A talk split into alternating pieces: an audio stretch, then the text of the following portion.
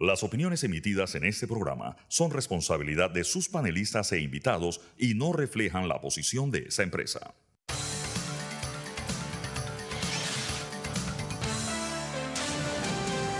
Mesa de Periodistas.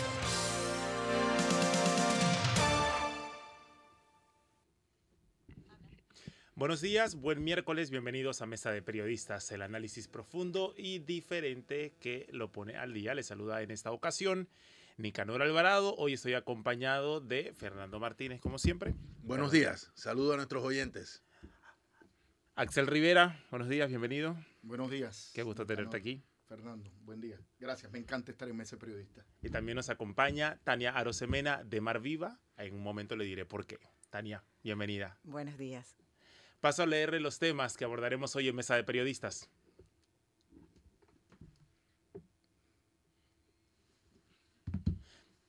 Hablaremos sobre el llamado del Meduca al regreso a clases. Bueno, ya es uno de varios llamados que se han hecho durante el último mes de cierres y bloqueos y también suspensión de clases.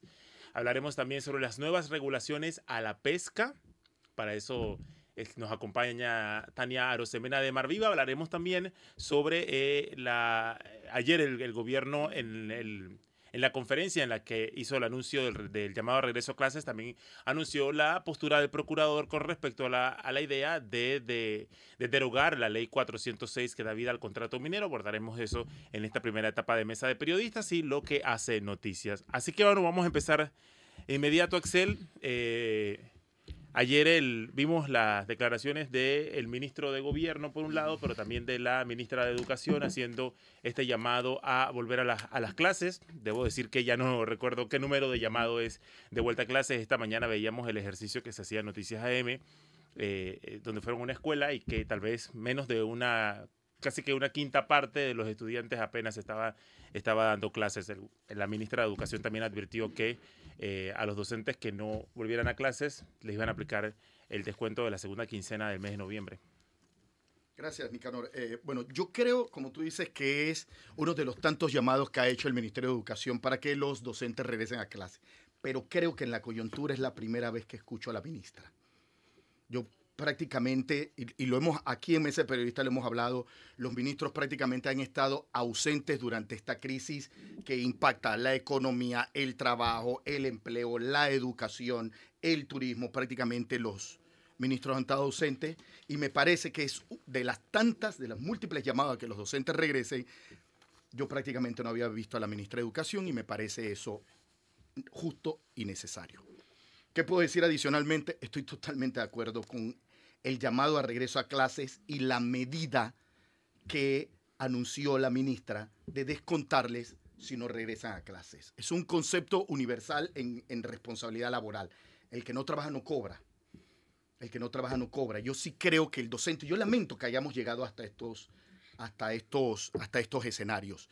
Yo sí creo es, es muy fácil hacer una huelga, mantenerte en tus puntos de protestas si sigues cobrando. Este, yo no creo, vuelvo y te reitero, que sea, que se deba, que se va a hacer como una represalia, porque ellos están, eh, porque ellos están incumpliendo un llamado por parte del Ministerio de Educación. Yo lo que creo es que definitivamente ya, si se les ha llamado múltiples veces, se les ha pedido por favor regresen, atiendan a los estudiantes en sus aulas. Eh, yo creo que, que, empieza a tener valor esa decisión del Ministerio de Educación, el que no regresa, eh, no cobra. Creo que eso es muy importante tomando en cuenta las afectaciones que ha tenido en la educación el hecho de que los docentes en los últimos años están abandonando con, mucho, con mucha frecuencia la educación presencial. Ayer yo escuchaba a un docente en una conferencia de prensa de la Alianza Pueblo Unido decir que el derecho a huelga hay que respetarlo. Está bien, yo creo en el derecho a huelga, yo creo en la huelga, yo entiendo por qué la existencia de la huelga, creo en ellas.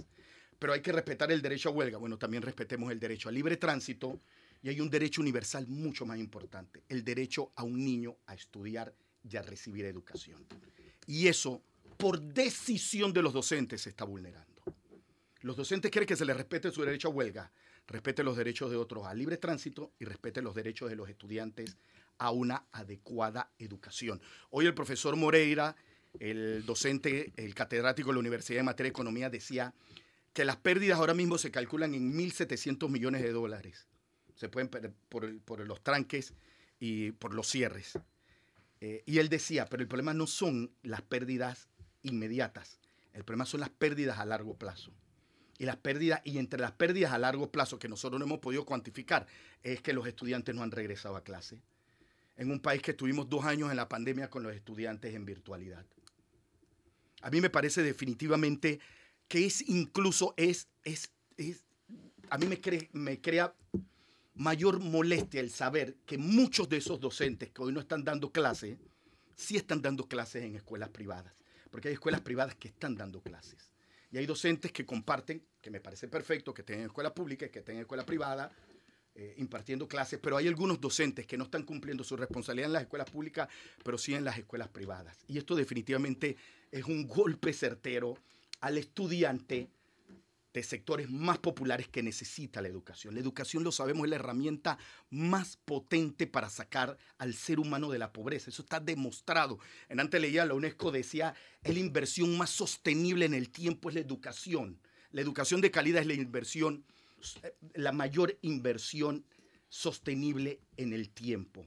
Y el hecho de que los estudiantes de escuela privada estén dando clases, los estudiantes de escuela pública cada cierto tiempo los profesores abandonan las aulas de clase, se está haciendo mucho más amplia esa brecha de desigualdad que hay en Panamá. Tenemos que preparar a nuestros estudiantes, sobre todo de las escuelas públicas. Mira, yo te digo algo, eh, Fernando, Nicanor y Tania, que nos acompaña. Yo como, como director de noticias y como gerente de noticias, tengo muchos años vinculado al reclutamiento de recursos humanos para medios de comunicación. Y yo te lo digo te lo digo con la data. Los estudiantes de escuela pública están pasando problemas para encontrar puestos de trabajo. Se están privilegiando estudiantes de escuela privada y estudiantes que vengan de universidades privadas, principalmente de universidades fuera del país. Se le está haciendo un daño terrible a la educación y terrible a los estudiantes. Yo les pido, yo les pido a la ministra de Educación y a los docentes que generen las conversaciones necesarias para regresar a clases y que se atiendan los estudiantes. Profesores, ustedes ayer decían en una conferencia de prensa de la Alianza Pueblo Unido, respeten el derecho a huelga. Perfecto, yo estoy dispuesto a respetarlo y lo entiendo. Pero respeten el derecho de las personas a libre de tránsito y el derecho de los estudiantes a recibir una educación adecuada y de calidad.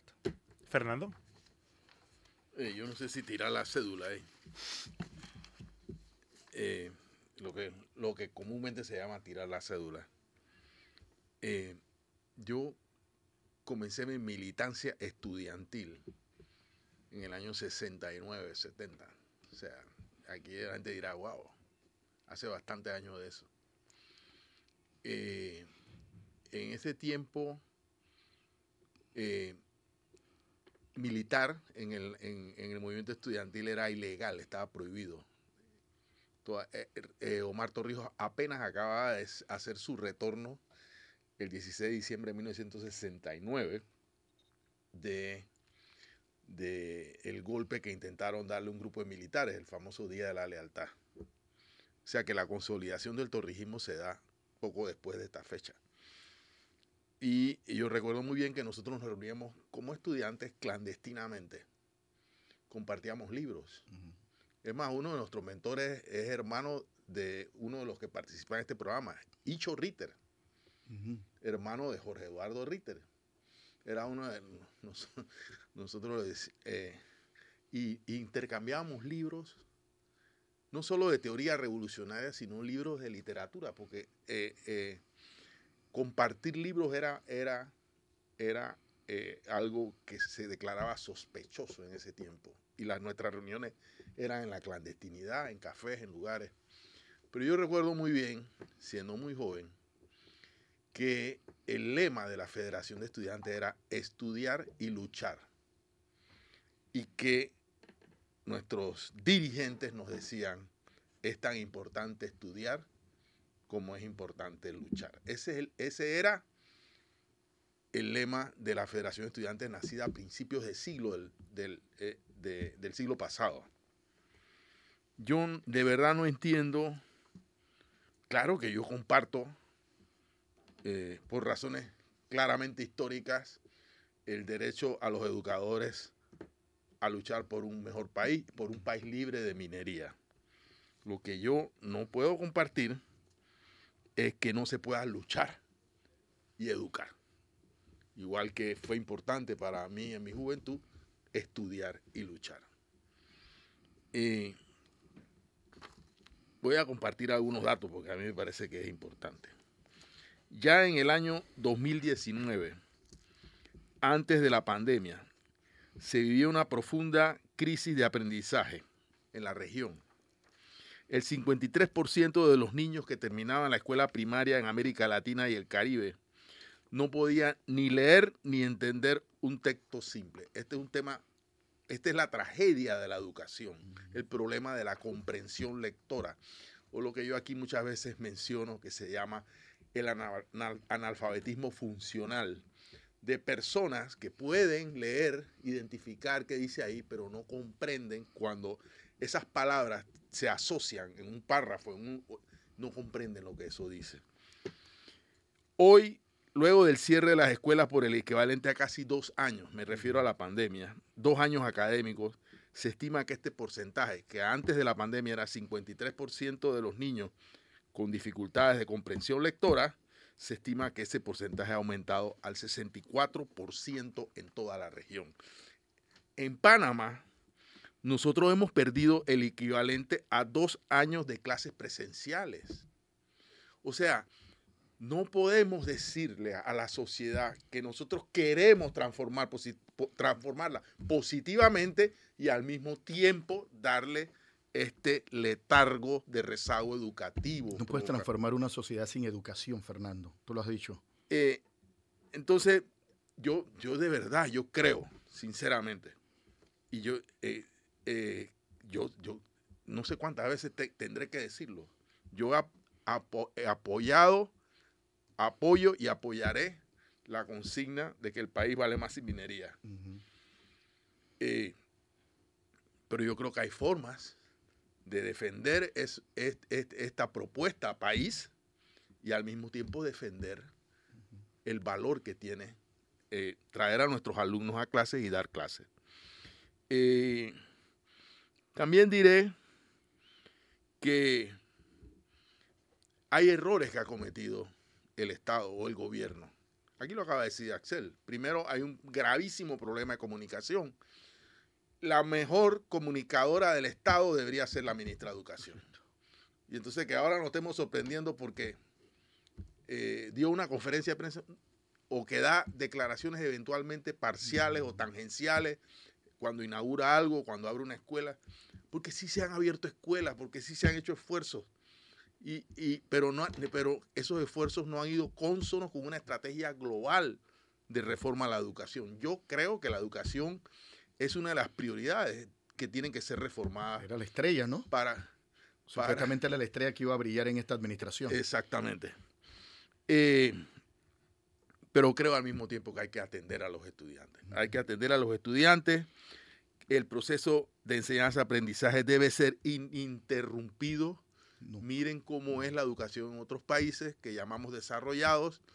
Eh, ininterrumpido significa que el estudiante desarrolla su vida en el entorno escolar, desarrolla sus capacidades de, deportes, de expresión, de actividades, de oratoria, de música, porque y también desarrolla su conocimiento y su curiosidad científica.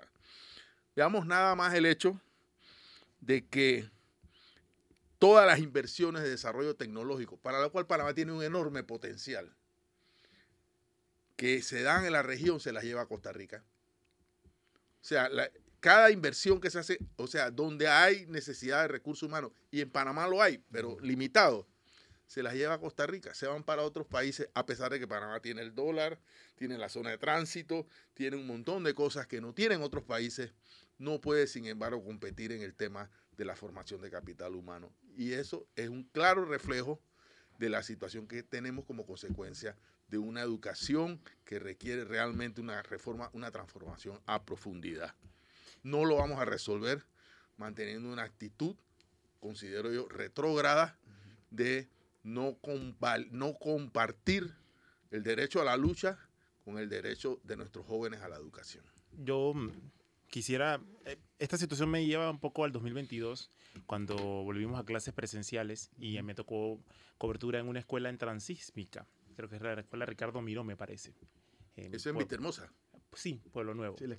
Y justo fui a un salón de tercer grado, entendiendo también, sabía yo que el tercer grado ya está, está ubicado como uno, de los, como uno de los niveles pilares del sistema educativo, ¿no? Porque sella estos aprendizajes que se dan en los primeros niveles y permite que el estudiante pueda comprender lo que sigue. Y era impresionante ver, porque ahí era como una clase de lectura, eh, y era impresionante ver las diferencias abismales entre estudiantes. O sea, en tercer grado, recuerdo el año pasado, Por la pandemia Que había hay niños estudiantes que, que en no- tercer grado no saben leer y escribir. había niños Ese es que llegaron sin... Pero una cosa es cuando, cuando vemos en el informe de, de, de UNESCO o de UNICEF o, de, o la data sobre el YESE, to- todos estos informes. Y otra cosa es cuando vas al salón de clases y lo ves y ves el dilema del, del docente. O sea, esta docente, eh, recuerdo que sí, nos planteaba, bueno, todo el trabajo que le quedaba eh, el año pasado eh, por intentar nivelar esas diferencias que eran muy fuertes. O sea, eran niños que venían a tercer grado, era la primera vez que estaban en, en- en educación física, en educación presencial más bien, después de pasar por el kinder, y tenían dificultades para escribir y para leer. Eh, allí donde ves que la data te explota en la cara y te das Sí, cuenta año- el- el- el- lo complicado que es. Ese mismo año hubo una huelga, o sea, hubo una paralización de labores, una, un- eh, que fue cerca de un mes. Eh, así que en alguna medida algo de ese proceso que tenía que nivelar esa y muchos otros docentes eh, que reciben a estudiantes o que recibieron a estudiantes con estas condiciones, pues se vio, habrá visto alterado. Y bueno, y ahora al año siguiente tenemos otro proceso de huelga de, que ya está por cumplir un mes también. Tenía 17 días escolares al día de ayer. Entonces sí, evidentemente el, el daño a la educación es fuerte y siempre lo dicen que el, eh, en alguna medida la calidad educativa también está vinculada con los números de día de- del número de días de clases que se dan. Eh, no es un problema menor, o sea, no decir como bueno que se paralice y ya está. Si la educación aquí siempre ha sido mala, ¿cuál va a ser la diferencia con un mes menos? Eh, no es una cuestión menor. Ojalá se puedan entender los puentes. No estoy seguro de cuán te- cuán el anuncio del Meduca de descontar salarios va a servir para atender estos puentes.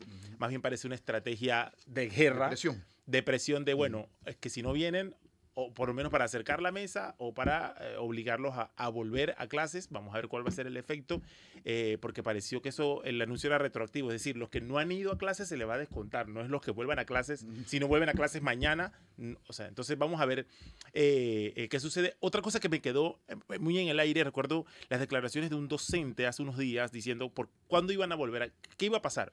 Decían, bueno, no vamos a volver a clases hasta, no, perdón, hasta que no haya declaratoria de inconstitucionalidad y derogación, no nos vamos a sentar a acordar un finiquito de huelga con el Meduca. Recuerdo que esa fue la frase porque me quedó, me quedó, en- me, me quedó en el recuerdo.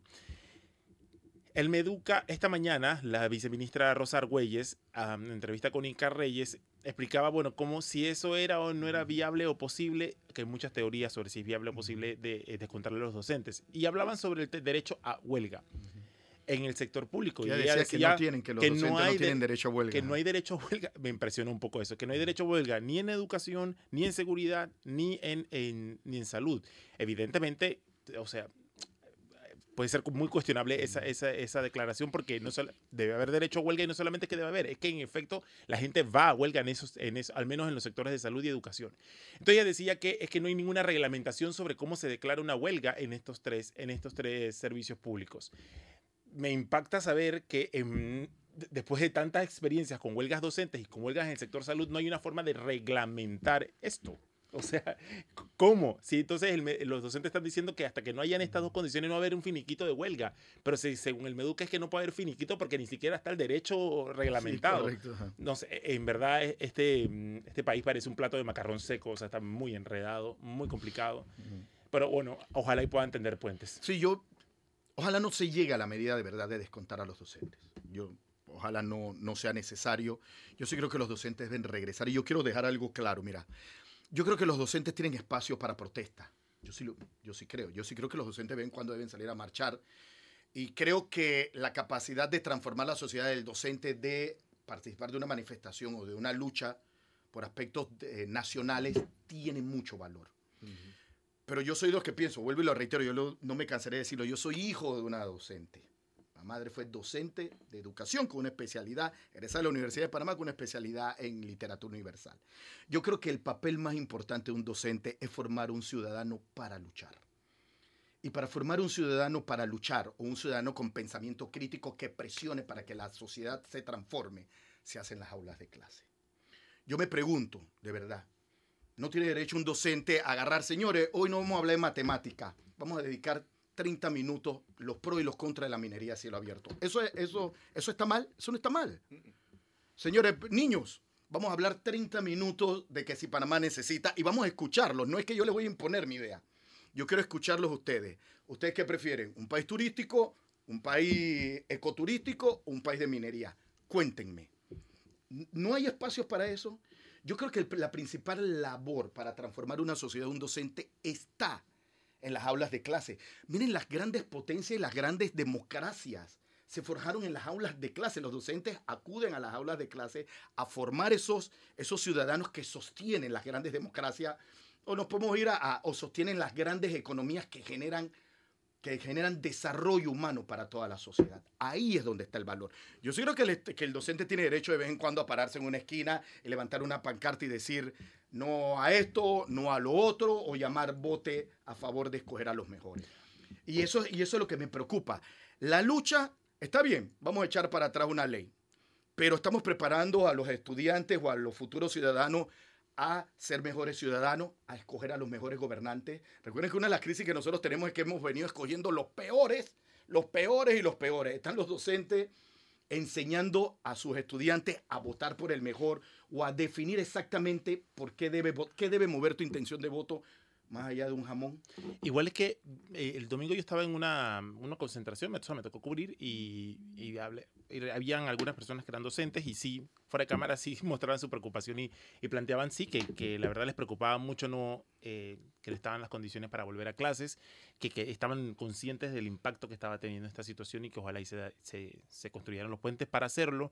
La otra, bueno, la otra, otra cosa que se debe garantizar es que, sobre todo los estudiantes en zonas urbanas y periurbanas que se mueven grandísimas distancias, Libre por ejemplo, tránsito. uno que viene de Capira y que tiene que ir al Richard Neumann, o sea, ¿cómo garantiza pasar? Eh, o, o los propios docentes, ¿cómo garantizan llegar a sus empleos Lo sin que que eso es implique un, un riesgo para, para su seguridad?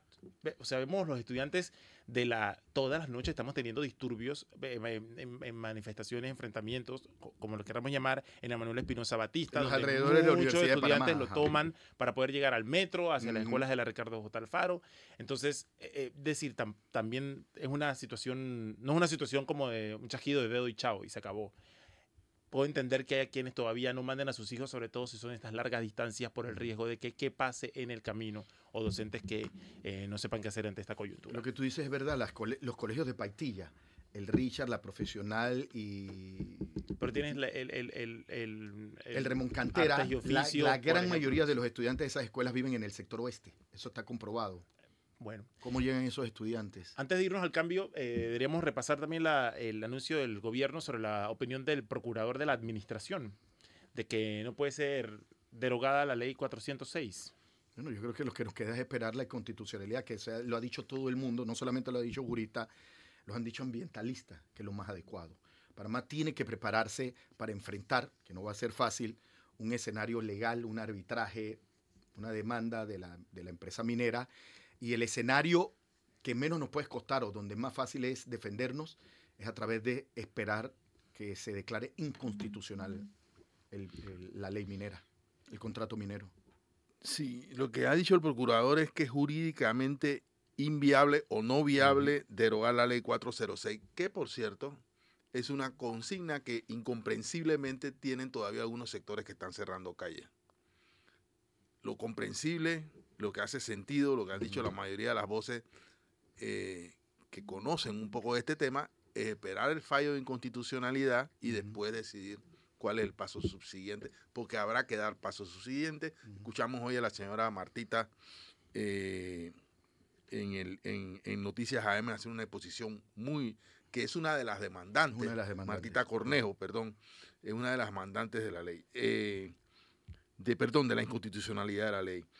Quiero nada más resaltar que el procura- procurador ha dicho, palabras más, palabras menos, que la Asamblea tuvo la oportunidad de no dar vida a este contrato. Correcto. Por eso es que la vía institucional no pasa por allí. La gente se olvida que eh, este es un contrato, contrato ley, que la Asamblea, que precisamente la indignación en las calles es porque la Asamblea lo aprobó a tambor batiente, ignorando la opinión de centenares de personas que fueron a la comisión y le dijeron a ellos, este contrato no sirve por esto, por esto, por esto, es infame para el país, es perjudicial, etcétera, etcétera. Una de las razones por las cuales este contrato es perjudicial es que, lo, lo voy a volver a decir, el contrato no contempla fórmulas de disolución de conflictos entre las partes distintas a la inconstitucionalidad. Todas las, no, todas las formas de arreglo de desacuerdo entre las partes implican una penalidad para Panamá. Entonces, yo creo, yo invito a la racionalidad sobre el tema, porque hay mucha gente diciendo barbaridades, pero barba- barbaridades o interpretaciones que no son correctas sobre el tema. Eh, sería una cosa que demeritaría mucho ante un tribunal de arbitra- arbitraje que Panamá vaya con la tesis de que, mira, ¿sabes qué? Esta, este contrato de ley que ahora queremos eh, no ignorar o desconocer, primero lo aprobó la Asamblea, pero después la- lo desaprobó la Asamblea. O sea, no hay coherencia entre una cosa y la otra. Eh, y cerraré esta parte diciendo nada más que dónde estarán los diputados, dónde está el señor Roberto Ábrego, Escondido. que eh, tantas veces interrumpió a Juan Diego Vázquez, tantas veces hicieron lo imposible porque la minera ocupara los sitios donde se iba a sentar la sociedad civil, tantas trampas que hicieron para aprobar de forma burda este contrato, ¿dónde están ahora que no salen a decir cuál es su posición frente al tema de la gente en la calle? Ellos son responsables de lo que está pasando en las calles. Eh, Yo diría que ellos tienen que partir por pedir perdón, en realidad. no, Eso es lo que está esperando mucha gente. Pero es que yo no, no pero es Bueno, pero ellos incomprensible que ellos ni siquiera, no, ¿Tú te pero que no, hubo una no sesión, salgan a hubo una reconocer sesión donde todos salieron a decir, me engañaron? no, no, no, No, eso- ajá. pero eso no es pedir perdón. Ellos simplemente, o sea, ellos tienen que salir a, No, no, no sé qué tan sincera sea. El, para que el perdón tenga valor, tiene, tiene que ser sincero Sí. y tiene que tener un propósito de enmienda. Yo no sé si ellos lo harán. Ya veremos. punto, tienes razón. vamos al cambio. Una última cosa, una Ah, última cosa. Reconocerle al procurador lo que está haciendo. Le habló a los medios cuando sustentó por qué que le envió la opinión a la Corte de Suprema de Justicia porque era inconstitucional. Y le habló a los docentes. Y ayer bajó y le dio explicaciones a los docentes. Yo espero que las figuras, los protagonistas del gobierno, sus ministros, sus autoridades, Hagan también den la cara. Y si tienen que ir a la calle, en medio de los de las personas que están en la calle a dar explicaciones, salgan y den explicaciones y rindan cuentas. Yo creo que no tienen capital político para hacer. Eso No se sería, atreven. sería, sería Pero, una cosa semejante. pero yo hago el, el- el trabajo de, que, de llamarlos a cumplir con su rol. Para eso son funcionarios. Perdón. Es hora de irnos al primer cambio. Al volver hablaremos sobre lo que está pasando en el mar. Eh, Hemos hablado sobre los problemas En tierra. los problemas en tierra. Eh, vamos a hablar con Tania Rosemena de Mar Viva. Recuerde que esta semana, o no, la semana pasada, ha habido toda una discusión sobre eh, una reglamentación que, que- que hizo el gobierno que permitía la o ampliaba la posibilidad de pesca de arrastre. Vamos a hablar al volver sobre eso. Es Mesa de Periodistas, el análisis profundo y diferente que lo pone al día. Volvemos en minutos.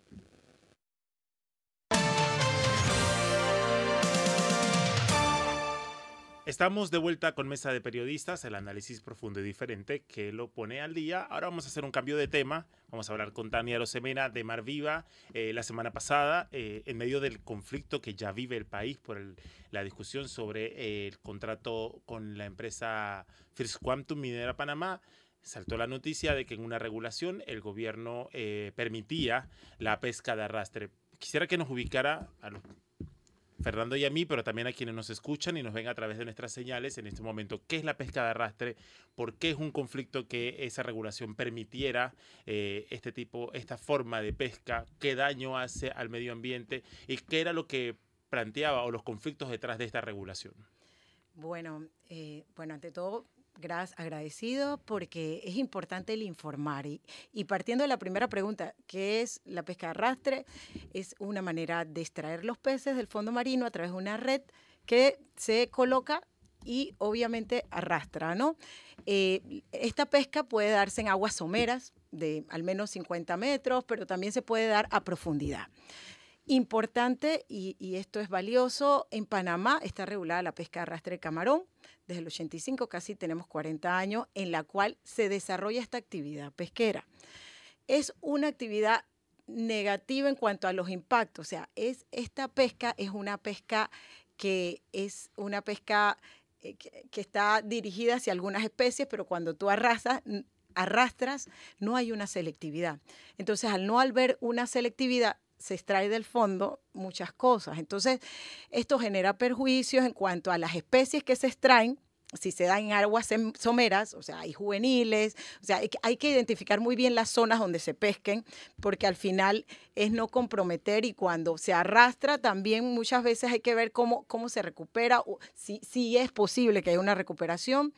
El hecho de esa turbiedad en el agua, de los sedimentos, eso también... Eh, no solo afecta a las especies que están dentro, a los suelos marinos, sino que también incluso libera carbono. O sea, porque sabemos que en los mares, o sea, está el oxígeno, pero también obviamente está el carbono y, son, son aspectos que, que pueden influenciar en temas vinculados al cambio climático. Entonces, realmente es un, es un arte de pesca destructiva, sin embargo, es importante y, es vital el que el panameño y que, y que aclaremos que esto es una arte de pesca que está regulada y que se desarrolla con el camarón, que incluso cada año nosotros eh, reconocemos el tema de las vedas de, de, camarón, bueno, esto está vinculado al tema del arrastre, que la semana pasada eh, más de 30 organizaciones ambientales, eh, incluso la Cámara de Turismo de Veraguas, incluso una federación de pescadores también, se sumaron a hacer un llamado a la autoridad porque el decreto que reglamentaba la ley de pesca eh, reconocía como una pesquería aprovechada, no solo la pesquería de camarón, sino la pesquería de otros peces demersales, cuando se dice demersales son peces de fondo, pero eh, la cojinoa, la corvina. Entonces, realmente al reconocer esta pesca como aprovechada, eh, no, no, no era cierto, o sea, se abría una ventanita porque la misma norma distinguía cómo regular una pesquería aprovechada de cómo regular una, una nueva pesquería. Yo quiero, quiero salir un poco de los términos técnicos porque puede que nuestros oyentes estén eh, por ejemplo, ahora vemos un gráfico en pantalla de cómo funciona la pesca de arrastre. La pesca de arrastre se lo lleva todo, incluyendo lo que está en el fondo marino, provocando literalmente desierto. O sea, acaba con los corales, con todo. En el sí, es una barrería. Es, es, exacto, es una escoba que va recogiendo todo y esta no solamente es destructiva, sino que cuando arrastra parte de la capa que está sobre la superficie del mar, ocurre lo que ella acaba de señalar, que se libera el carbono que está contenido en el fondo del mar y ese carbono se convierte en un elemento de intoxicación, literalmente. Entonces, eh, por eso es que el tema de la pesca de arrastre está siendo condenado en, numerosos, en numerosas partes del mundo y lo ideal es que nuestro país necesita al, eh, pesca de arrastre para la mayoría de las especies. Yo creo que en el tema de camarón todavía hay, hay, hay luchas que librar sobre este asunto. Eh, me gustaría preguntar eh, a Tania, yo siento que hay un problema de competencias jurisdiccionales cuando hablamos de, eh, del tema marino, marino, marino y marino costero. Porque por un lado tenemos al ARAP, por el otro lado tenemos al MIDA y a veces tenemos a la autoridad marítima metida en esto. Entonces, eh, ¿cómo está nuestro sistema de protección? Porque también he visto que el gobierno se ha ufanado de ser uno de los países en la región que más aguas territoriales ha declarado como protegidas. Entonces, por un lado sentimos que se están haciendo cosas bien, pero que en otro lado hay mucha confusión alrededor de cómo regulamos eh, el tema de la preservación del recurso y de la preservación de la biodiversidad de nuestros mares. Sí, definitivamente el tema de la coordinación es vital, porque no se puede desvincular solo la pesquería, que recordemos, ARAP es una autoridad autónoma que está sujeta y, y hasta cierto punto con el MIDA, pero obviamente interviene el Ministerio de Ambiente, que ve temas eh, ah, marinos costeros, está la autoridad marítima, están los temas de seguridad, las instancias de seguridad que son vitales, eh, el CENAM, la Policía Ambiental, o sea, todo, to- hay toda una serie, e incluso aduana, o sea, que realmente sí es necesario y sí se hace un llamado a seguir fortaleciendo los esfuerzos de coordinación. En cosas positivas, Panamá aprobó una política nacional de los océanos y se hablaba de esta Comisión Nacional de Temas Marinos. O sea, en estos momentos y, muchos de los temas coyunturales se hace cada vez más necesario que todas las instancias se coordinen y podamos analizar a fondo este tipo de situaciones, porque cada cosa guarda una relación. Hay una ley de corales. La ley de corales establece que hay ciertos sitios donde no se pueden desarrollar estas actividades.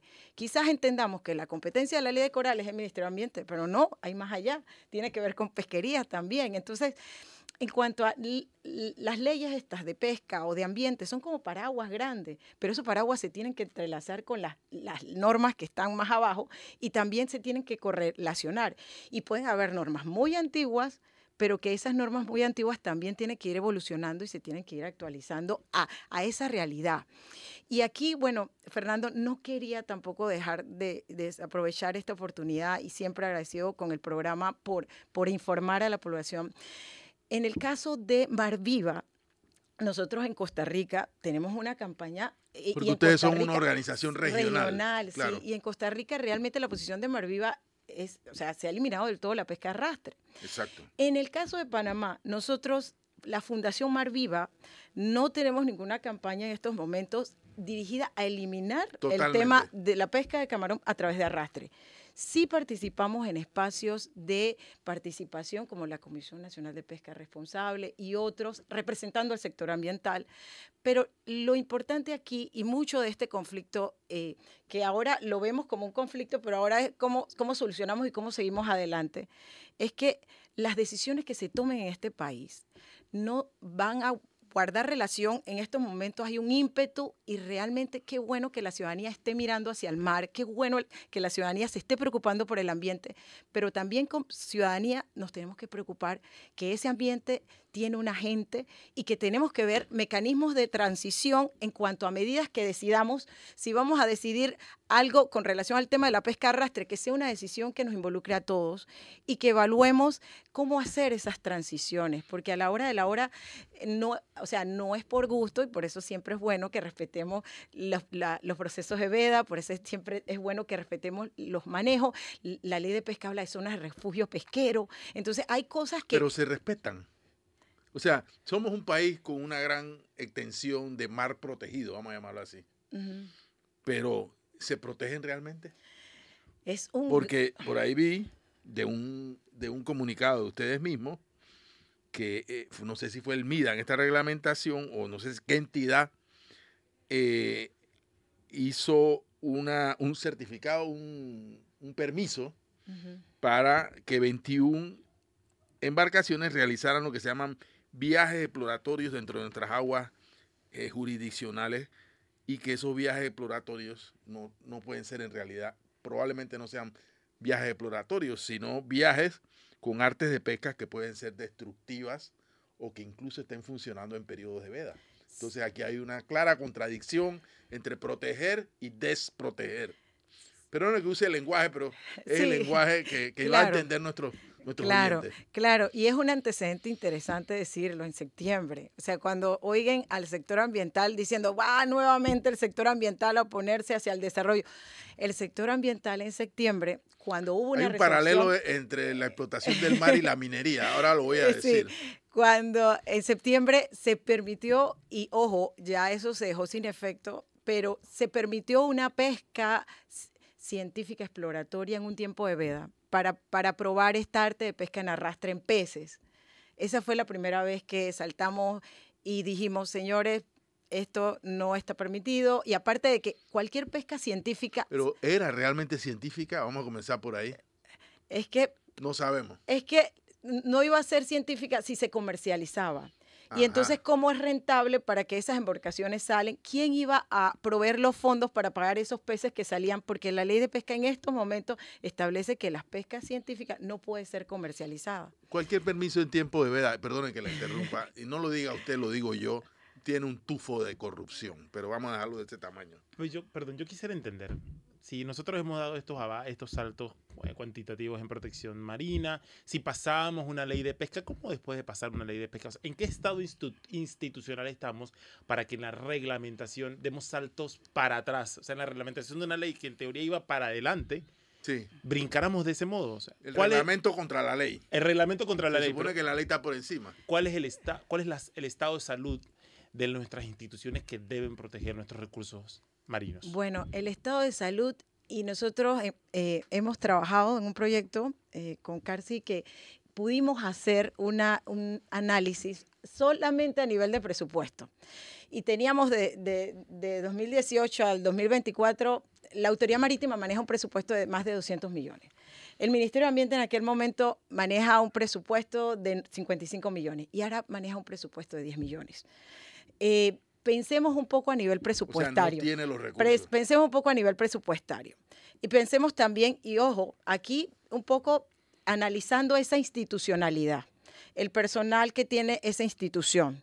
Estamos operativos técnicos vigilando en las costas o igual nos embebemos en procesos largos, demorados, tediosos, cansados de hacer regulaciones. Y de por medio también tenemos eh, a la Unión Europea eh, viendo temas vinculados a una auditoría para tratar de evitar o que Panamá, ahorita mismo tenemos pesca, eh, una tarjeta amarilla, pero se está analizando a ver si salimos de la amarilla nos- o, o quizás hay un riesgo de una tarjeta roja. Que, ¿Qué significa el hecho de tener una tarjeta roja Parecido para. Panamá? Sí, exacto. Entonces ya no nos van a querer, ya las importaciones, ya los productos de Panamá no los van a querer porque dicen que no somos un país que, que, que hace las cosas bien. Entonces, en la coyuntura, la institucionalidad, y eso no es algo eh, que, que ahora digamos y que a simple vista ustedes lo ven, eh, se han hecho diagnósticos, el BIT hizo un diagnóstico pesquero y decía, la institucionalidad pesquera está debilitada, eh, pero aún así, el tema ahora y el reto es, vamos a hacer buenas normas o no perfectas, porque siempre toda ley siempre va a tener algún error o algún defecto, pero vamos a tratar de implementarla. Y el asunto ahora en adelante es un poco buscar, o sea, el mensaje. Estamos seguros que lo que estamos haciendo va a ser correcto hacia avanzar o se va a percibir que lo que estamos haciendo va a representar un, un retroceso. O sea, el hecho que hayan tomado una decisión que hayan eliminado el- el- el- la pesca de arrastre de peces, el reglamento es una buena medida para empezar a construir confianza. Es, es la corrección de un error, sí. de, de un error, creo. Y, y- y además, un error tan desafortunado como que ocurre justamente cuando el movimiento ambientalista está en la calle. O sea, yo nunca entendí eso. ¿Por qué esto pasó en ese momento? Digo, era lo que simplemente debía ocurrir eh, y lo que te muestra es las, no iba a decir las grietas, pero no son las grietas, sino el nivel de desconfianza eh, terrible. Es un muy mal punto de inicio, la verdad. O sea, tenían que corregirlo, tenían que sacar la pesca de arrastre, pero nos dice que... eh, esto que tanto hablamos de la crisis institucionalidad y luego también están las dobles agendas y todo esto, pero están generando daños terribles, o sea, a la forma, a la convivencia pacífica de este país, a las posibilidades de desarrollo de este país. Fernando, que iba a ser un paralelismo entre minería y pesca, pero ese paralelismo lo quiero dejar para el siguiente bloque porque es hora de irnos a un cambio comercial, el segundo en Mesa de Periodistas, el análisis profundo y diferente que lo pone al día. En este momento lo ponemos al día sobre qué está pasando en nuestros mares. Volvemos enseguida.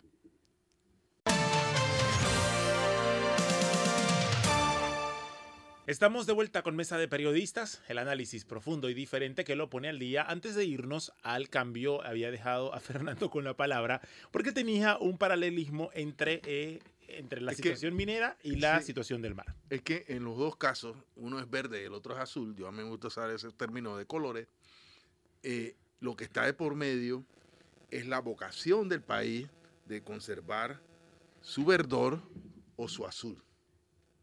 Eh, eh, y si hay una afinidad, o sea, las personas que están en la calle diciendo que el oro de Panamá es verde, bueno, también el oro de Panamá es azul porque son sus mares. Y es tan importante, es más, hay una interdependencia indiscutida entre el mar y la tierra, y hay una, una relación, o sea, son, son relaciones sistémicas. Eh, es tan importante proteger el corredor biológico mesoamericano como proteger eh, nuestros bosques de corales o, el fondo marino, etc. Y así, como no existe, yo sé que los señores de la minera dicen que sí, como no existe minería a cielo abierto sostenible, la misión de nuestro país es que la única explotación del recurso que hay en el mar es así, sea sostenible. Porque si nos vamos por el lado de la depredación, que puede por una necesidad de, agotar, de, obtener el recurso, agotar el recurso, podemos terminar en una cosa semejante a lo que está pasando con la mina, cuyo propósito último es hacer un socavón y allí sacar la mayor cantidad de cobre. No podemos hacer lo mismo con el mar, no podemos. Y partiendo de ahí, vi que en el comunicado de ustedes, firmado por 14 organizaciones, hay una organización entre ellas que es eh, los eh, pescadores dedicados a la pesca artesanal. Entonces ahí yo veo un nicho en el cual los pescadores, creo que son los de la, el, del, del área de Coiba. Sí, sí. Ahí yo veo un nicho en el cual la explotación, me refiero a la pesca artesanal, puede ser sostenible, o sea, no atentaría con el agotamiento del recurso, porque la otra es la barbarie, el arrastre y se va todo y etcétera. Entonces, yo sí creo que la estrategia del país tiene que ser para el país sin minería igual para, para sus mares. Que lo que se desarrolle en nuestros océanos se haga sin afectar su biodiversidad, que es nuestra mayor riqueza. Sí, por supuesto. Y realmente, bueno, más de 14, más de 30 y, y habían muchas más personas y sectores que se querían sumar a este comunicado. Lo importante, y aquí hay que rescatar el tema de que estamos en una crisis. O sea, esta crisis, toda crisis trae oportunidades. Alguien me decía, toda crisis trae oportunidades. Y realmente aquí la oportunidad que tenemos que ver, sentándonos todos, es evaluar el tipo de desarrollo hacia el mar que queremos. Correcto. Y en ese sentarnos todos es poder poner sobre la mesa si hay, si hay necesidades en cuanto a regular y demás, y, y también entender la parte económica la parte social, o sea, ponerlo todo sobre la mesa. ¿Qué nos falta mucho en Panamá? Nos faltan datos, nos faltan datos eh, científicos, nos faltan actualización en cuanto a eh, la parte de, de, la producción, o sea, y que lo conozcamos, que, que, no solo los que estamos en este entorno, sino más bien que la población conozca, mira, la pesquería representa tanto para el país, eh, pero, pero a la vez que podamos tener un balance y evaluar, sí, cuál es el tipo de desarrollo que queremos para Panamá. Y generar pasos a mediano, a, corto y a largo plazo. Entonces, eh, yo entiendo y hay una efervescencia en el momento y de verdad me anima eh, ver que es, ese sentimiento hacia lo ambiental lo podamos reflejar a diario en nuestros hogares, con los desechos que, que, tenemos y, y, que vamos a ir a alguna playa, o sea, preocuparnos mucho. El plástico que echamos a la, a, la, eh, a la, calle termina en los mares. En los mares, el tema de... de por ejemplo. Sí, por ejemplo, el tema turístico, vamos a las costas, entonces, ¿qué tipo de actividades turísticas hacemos? ¿Cómo nos preocupamos por ese mar? O sea, tenemos que tomar decisiones todos en cuanto al país y las actividades que se desarrollen, pero también es importante no perder de vista o sea, nosotros, nuestros hijos, realmente los niños y los jóvenes han demostrado que tienen este ímpetu hacia proteger su ambiente.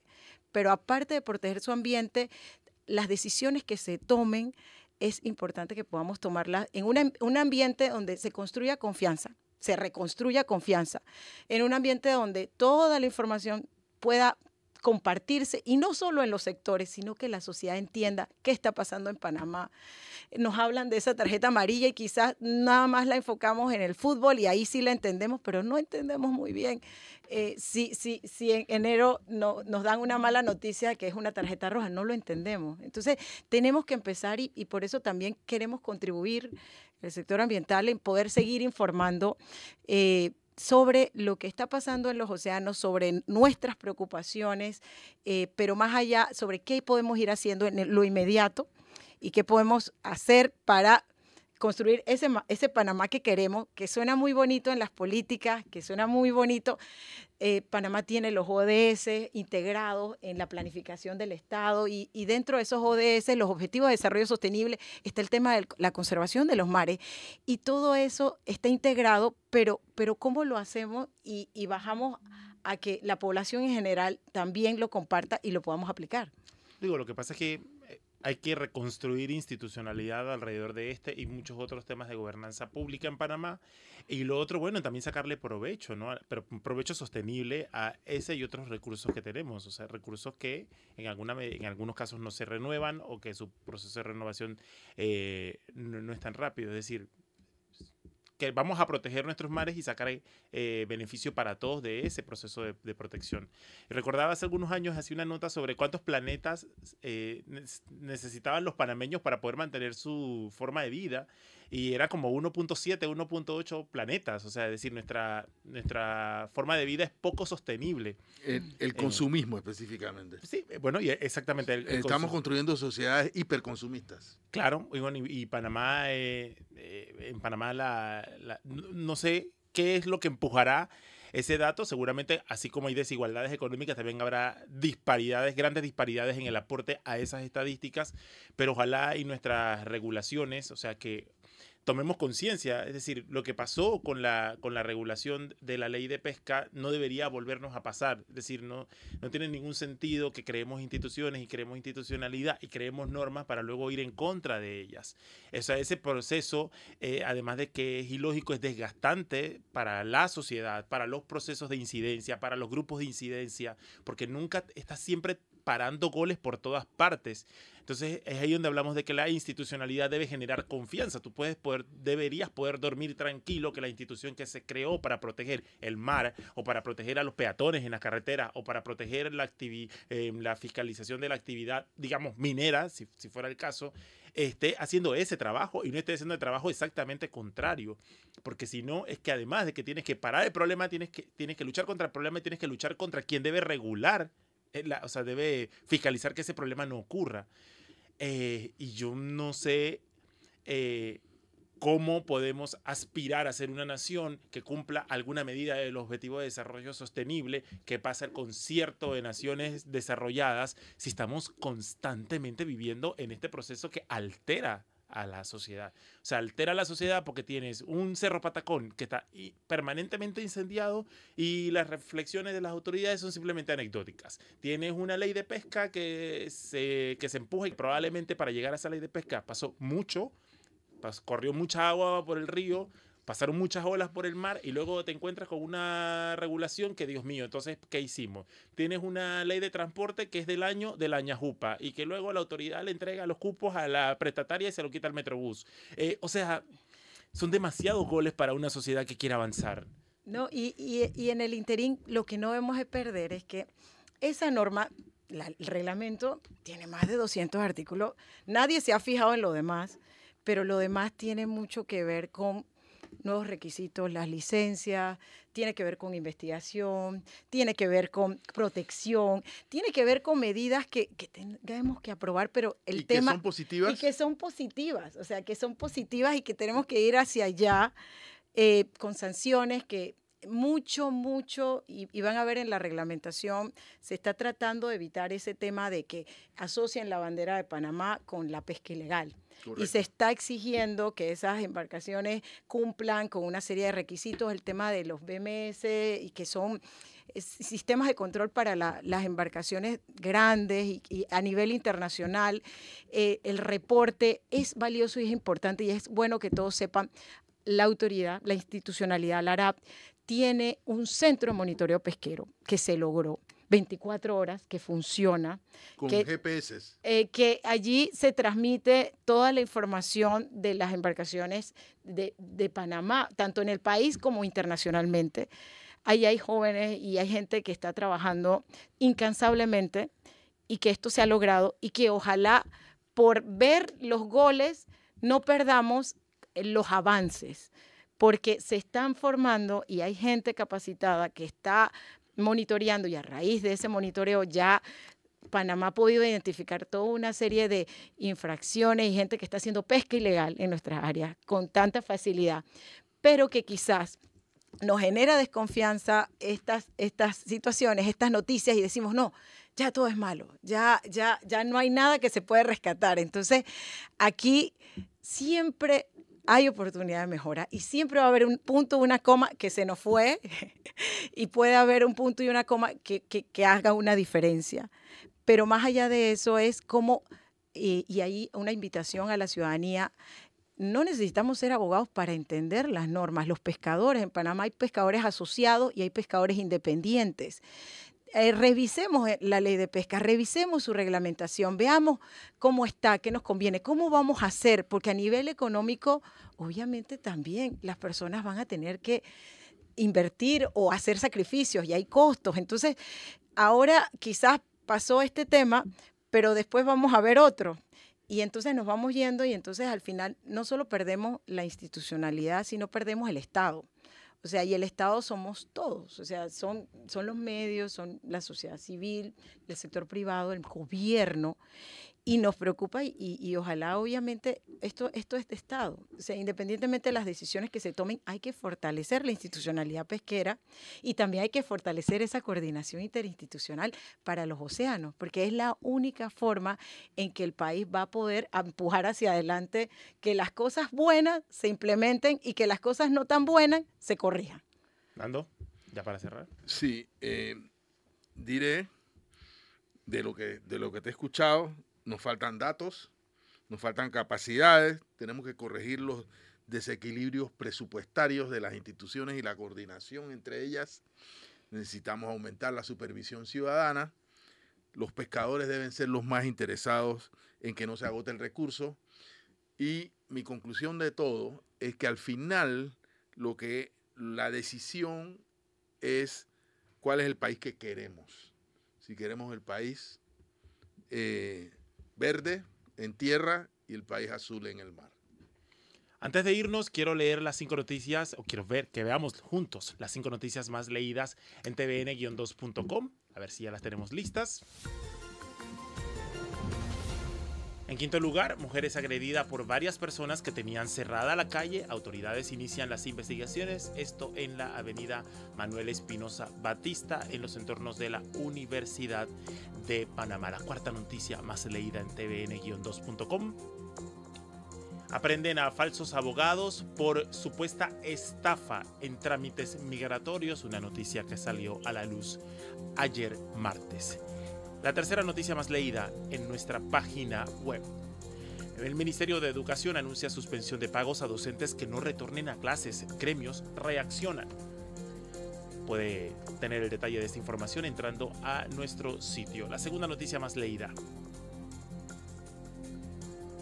Derogar la ley 406 no es jurídicamente viable, es la respuesta del procurador al Ejecutivo, el procurador de la Administración. Más temprano en Mesa de Periodistas analizamos esta, la segunda noticia más leída, y también la tercera más leída sobre el llamado del Meduca a que los docentes vuelvan a las aulas. Y la noticia más leída a esta hora en nuestra página web es bueno, en vivo, así se encuentra el tráfico vehicular a esta hora. Me imagino que ha estado bastante leída en este último mes, tomando en cuenta la cantidad de bloqueos que ha habido en la ciudad y también sobre la vía interamericana, particularmente para llegar a, el, a, la, provincia de Chiriquí. Es todo por hoy, ya no hay más tiempo. Eh, gracias Tania por acompañarnos y hacer esta mirada exhaustiva sobre la realidad de nuestros océanos, de nuestros mares. Eh, queremos invitarla para después hablar de la relación entre cambio climático, fenómeno del niño y la salud de nuestros mares. Te hago esa invitación a futuro. Muchas gracias. Y ahí tiene, está cordialmente invitada. Esto fue Mesa de Periodistas, el análisis profundo y diferente que lo puso al día. Buenos días.